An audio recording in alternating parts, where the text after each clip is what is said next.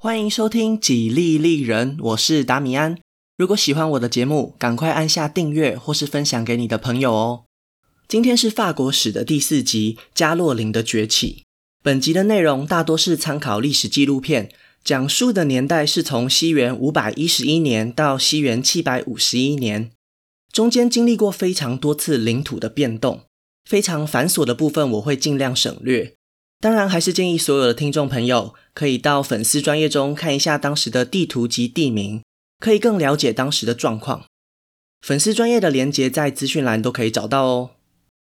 上一集我们说到，莫洛温王朝的开创者克洛维他离开了人世。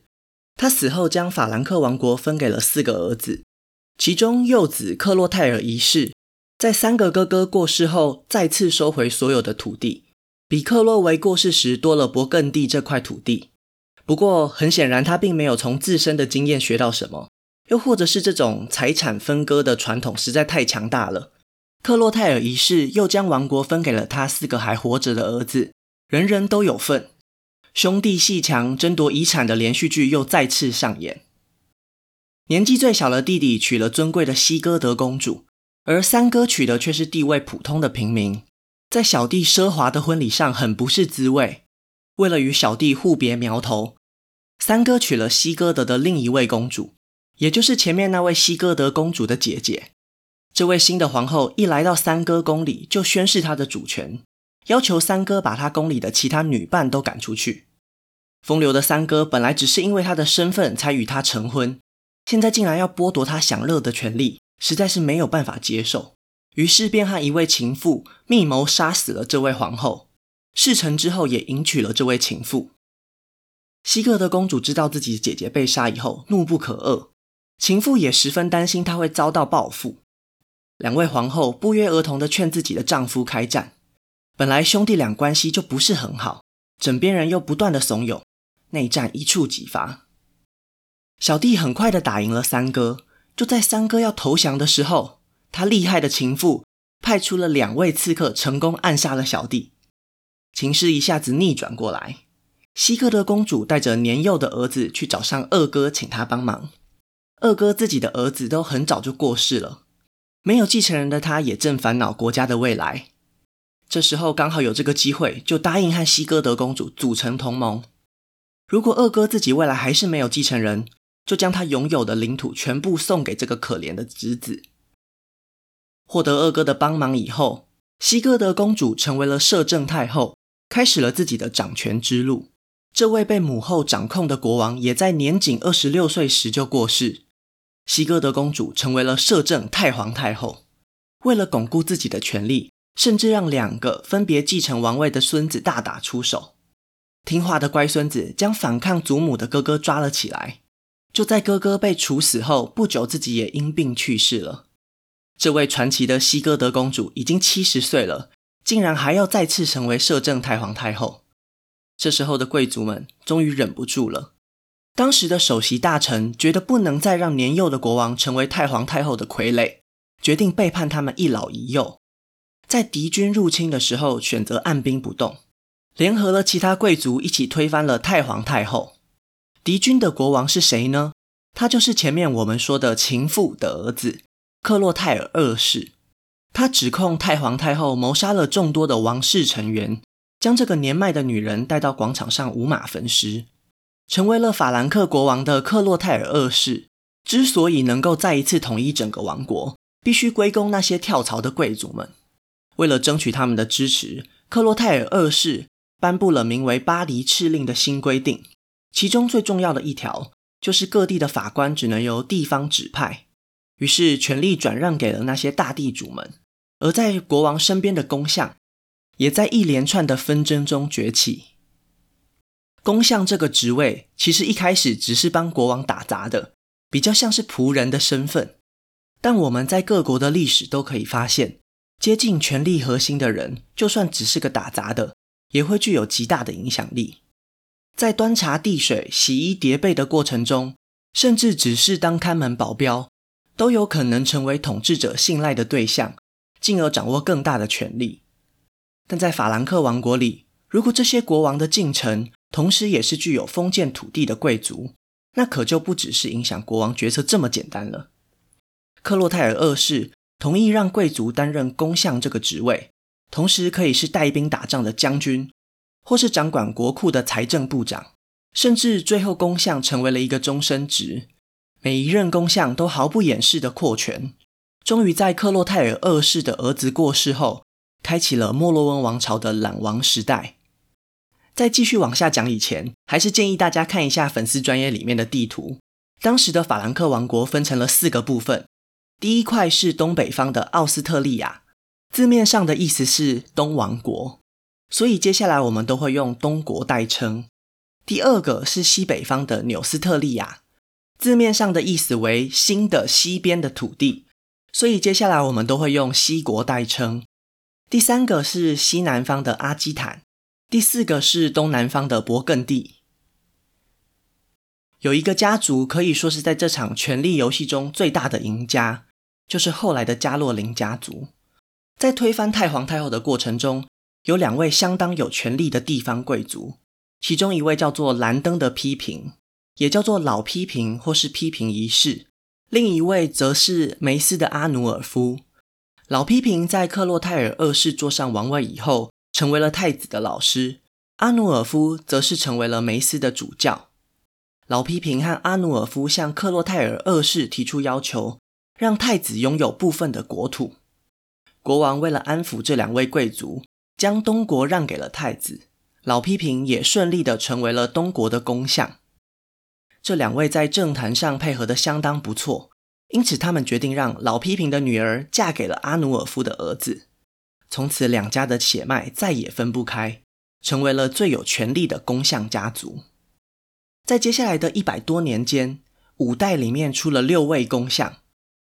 原本只是东国的公相，但在批评二世的威胁之下，西国的公相以及勃艮第的公相也都成为他们的囊中之物。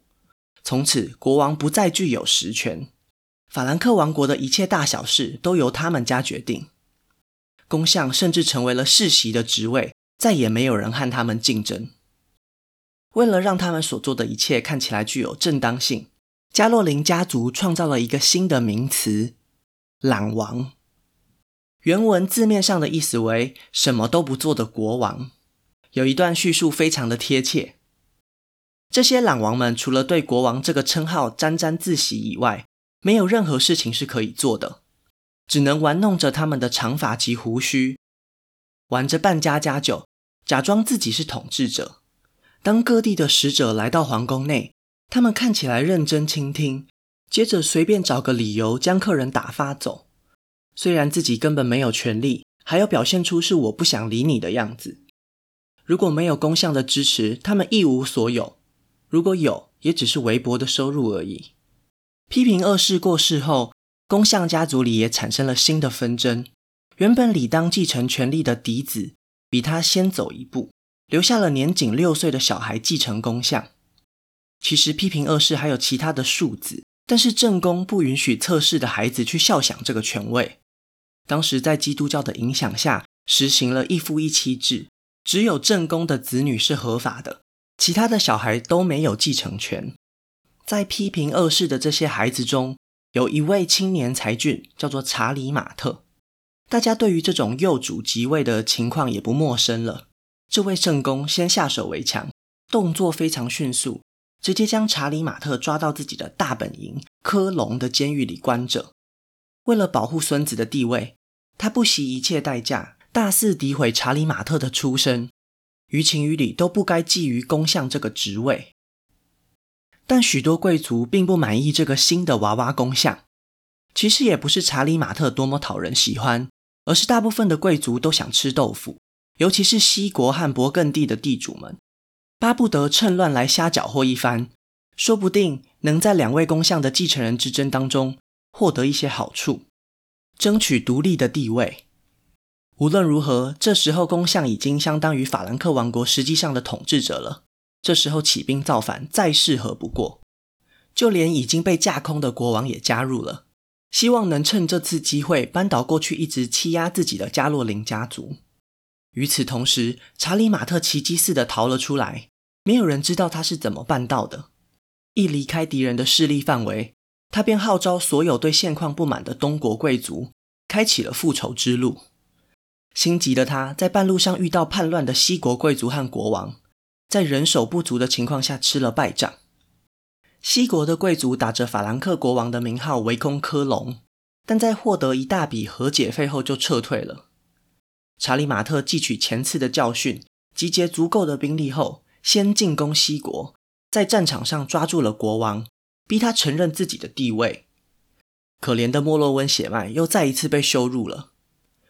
获得国王的保证后，查理马特率军攻破科隆，夺回属于自己的一切。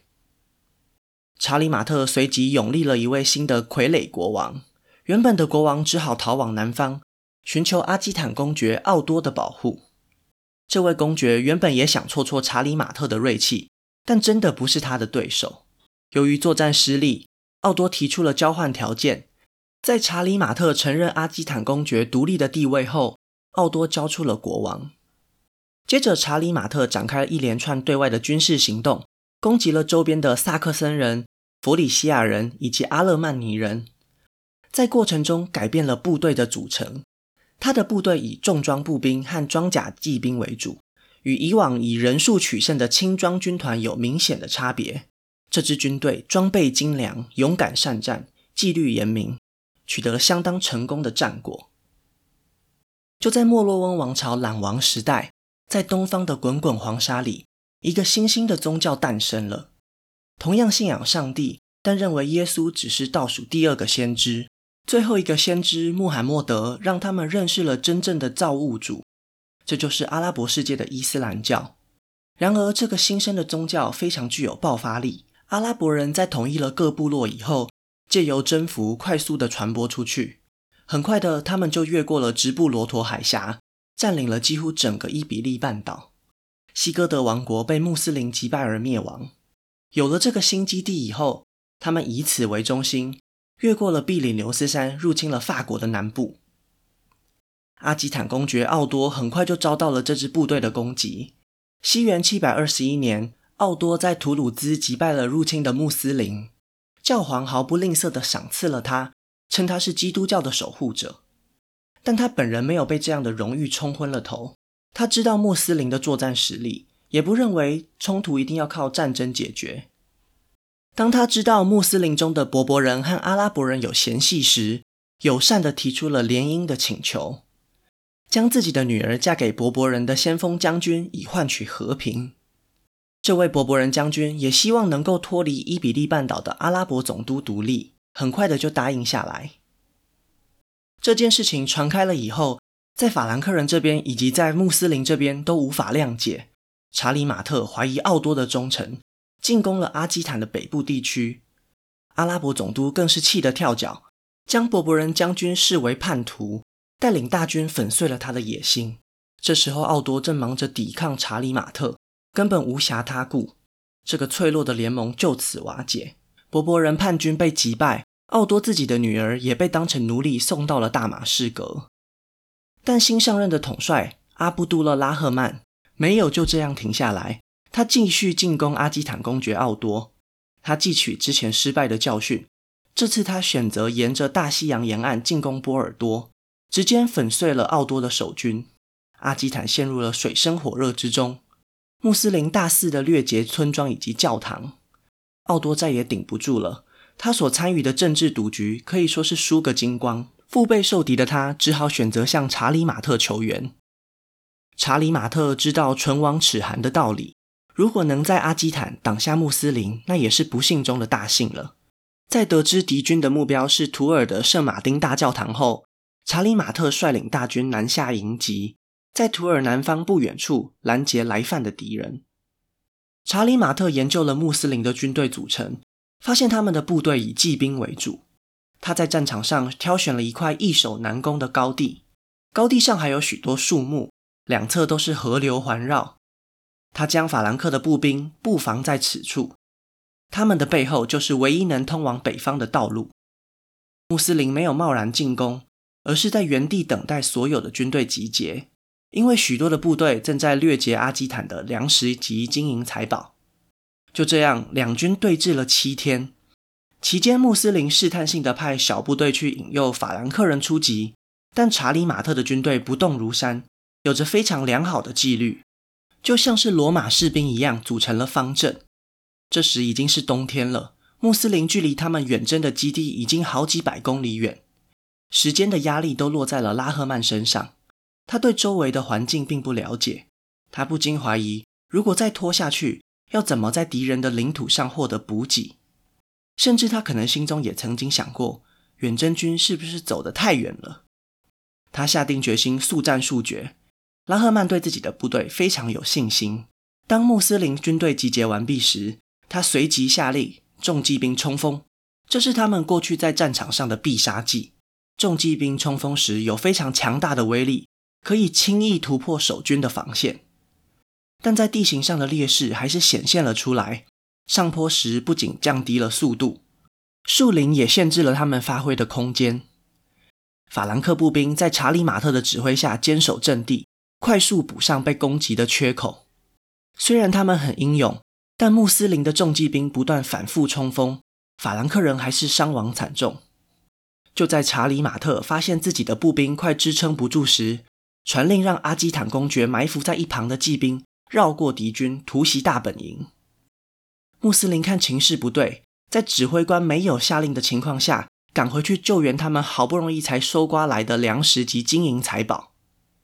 查理马特当然不会放过这个机会，趁对方自乱阵脚时，带着法兰克步兵从山上往下猛攻，包围剩下的穆斯林军队。拉赫曼也在乱军之中被杀。残余的部队头也不回地逃往南方去，回到了伊比利半岛。查理马特的声势来到巅峰，也因此获得 Martel 这个称号，在拉丁文中是铁锤的意思，所以也有人直接翻译他的名字叫铁锤查理。整个欧洲的基督徒都在为他欢呼，有许多人认为他拯救了基督教信仰，拯救了属于白人及基督教的欧洲。如果他没有打赢穆斯林，整个欧洲都将变成伊斯兰教的领土。图尔之战是中世纪最关键的转折点，因为这也是阿拉伯穆斯林扩张后首次碰到重大的挫败。但这样的说法其实有很大的讨论空间。近代许多历史学者也开始提出了不同的意见。有些人认为法国人在17世纪的政治宣传夸大了这场战争的影响力；有些人认为这其实不能算是倭玛雅王朝的主力部队。只是派出一支掠劫的部队而已，他们的所作所为只是在搜刮物资，并不打算留下来统治这片土地。也有学者认为，让穆斯林放弃征服欧洲野心的更大原因是柏柏人的叛乱。倭玛亚王朝在图尔之战不久后就爆发了内部的矛盾，不到二十年，这个穆斯林王朝就结束了。无论后世怎么看待这场战争对于基督教欧洲的影响。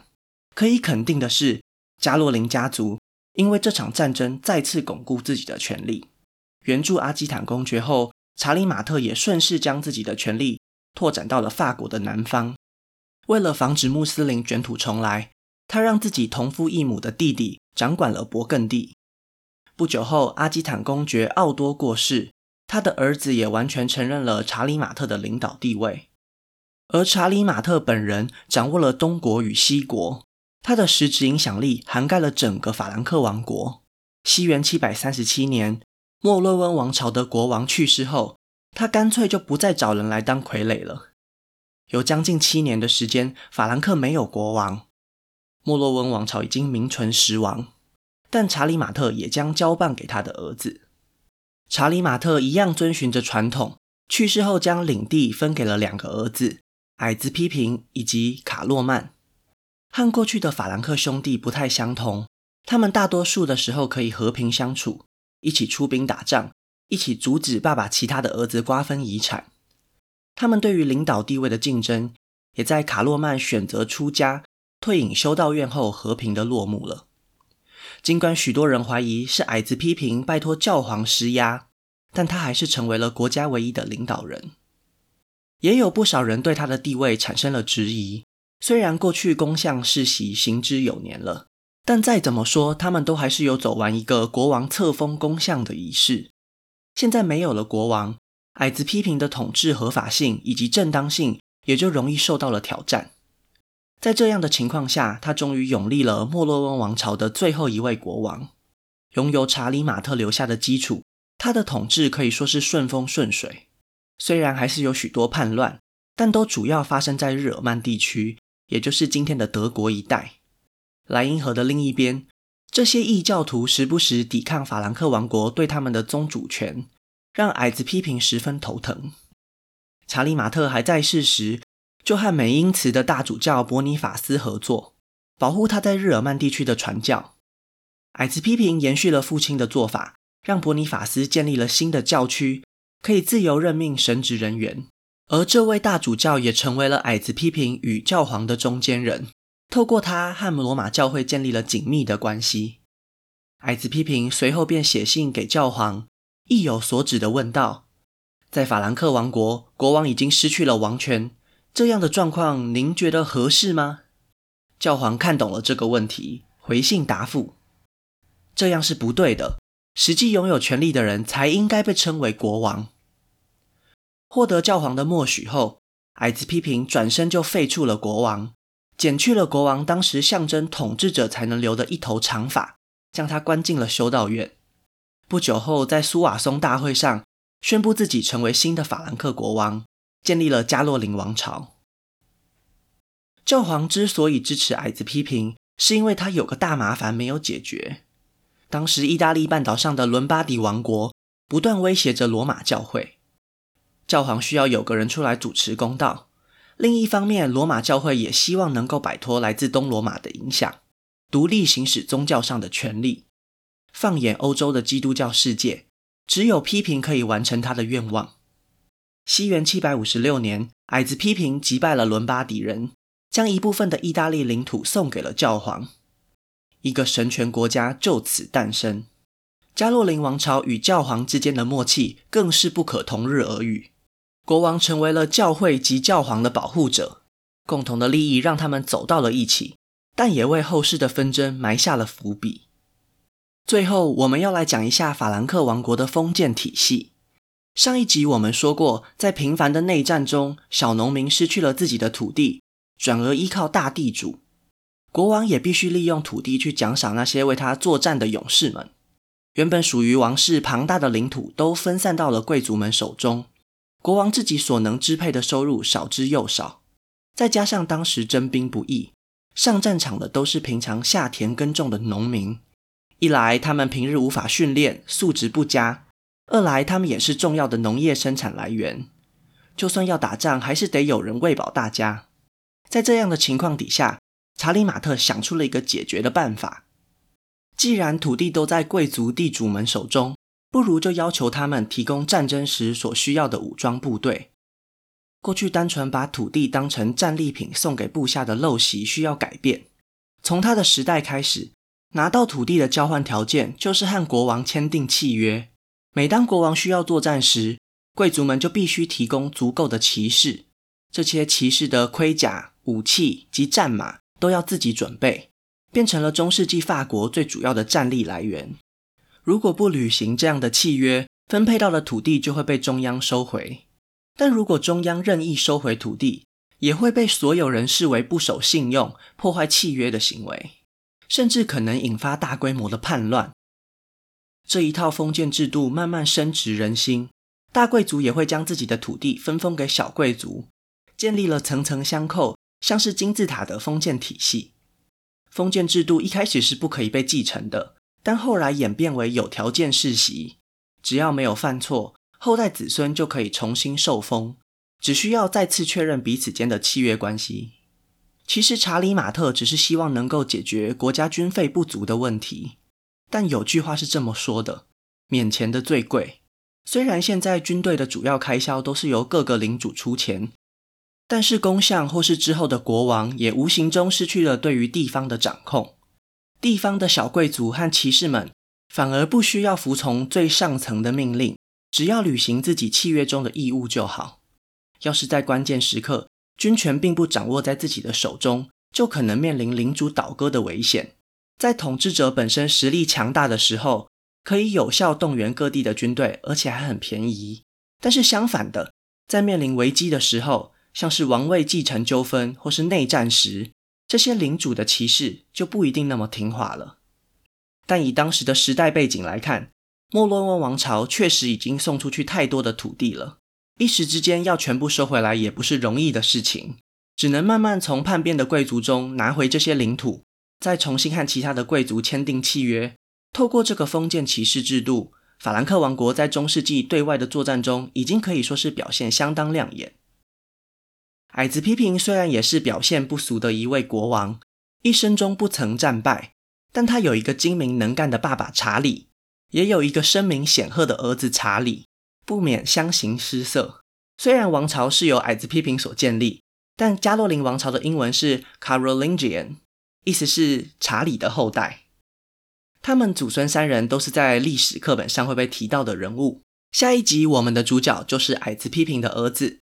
人称欧洲之父的查理曼。那我们今天的故事就分享到这里，下一集我会继续分享更多属于法国的故事。